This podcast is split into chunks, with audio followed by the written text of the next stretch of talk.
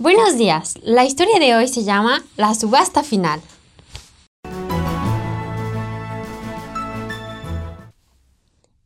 Un hombre, extremadamente rico, tenía un solo hijo a quien amaba por encima de todas las cosas.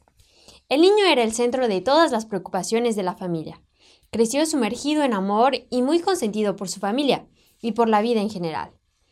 Su madre murió cuando apenas era un adolescente por causa de una enfermedad que había durado por mucho tiempo. El padre se quedó solo con su hijo. El señor lloraba mucho por su esposa, pero desde ese momento hizo todo lo que pudo para ejercer perfectamente su rol de padre. Desafortunadamente, el hijo se enfermó gravemente y también murió cuando apenas tenía 18 años. El señor se enriqueció más porque el valor de sus bienes aumentó era un experto en arte. Durante sus múltiples viajes, gracias a las ganancias de sus bienes inmobiliarios, había adquirido un gran número de obras de arte. Muchos años después, el hombre murió a su vez cuando ya era de edad avanzada. Pero antes de morir, redactó muy bien su testamento, en el cual dio instrucciones muy precisas. Deseaba que sus obras de arte fueran vendidas en subastas.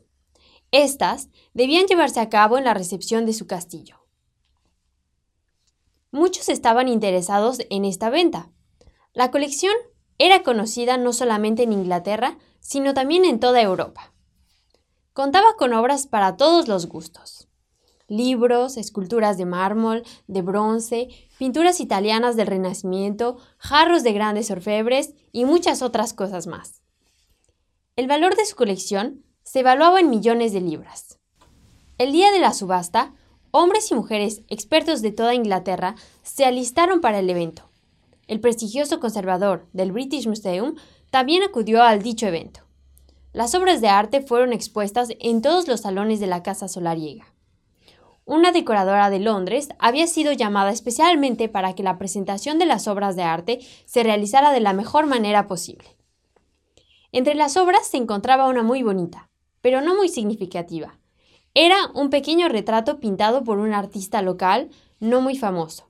La pintura representaba al hijo amado del gran señor. Durante la subasta, el comisario tasador abrió el evento. El abogado leyó el extracto del testamento en el que se precisaba que la primera obra que debía presentarse era el retrato de su hijo amado. A nadie le interesaba esta obra, todos esperaban con impaciencia el resto de las obras subastadas. Sin embargo, un viejo sirviente de la familia se levantó. Este hombre había conocido al hijo, lo amó y lo sirvió. Por esas razones compró la pintura por menos de una libra. Sorprendentemente, el comisario paró la subasta. Luego le pidió al abogado que leyera la otra parte del testamento. En ese momento, un gran silencio reinó en la sala. El abogado leyó. Aquel que compre la pintura de mi hijo obtendrá toda mi colección. La palabra de Dios dice, el que tiene al Hijo tiene la vida, el que no tiene al Hijo de Dios no tiene la vida. Primera de Juan capítulo 5 versículo 12. Nosotros tenemos todo plenamente en Jesucristo. ¿Conoce usted al Hijo de Dios? Encuéntranos de nuevo para escuchar una nueva historia en www.365historias.es.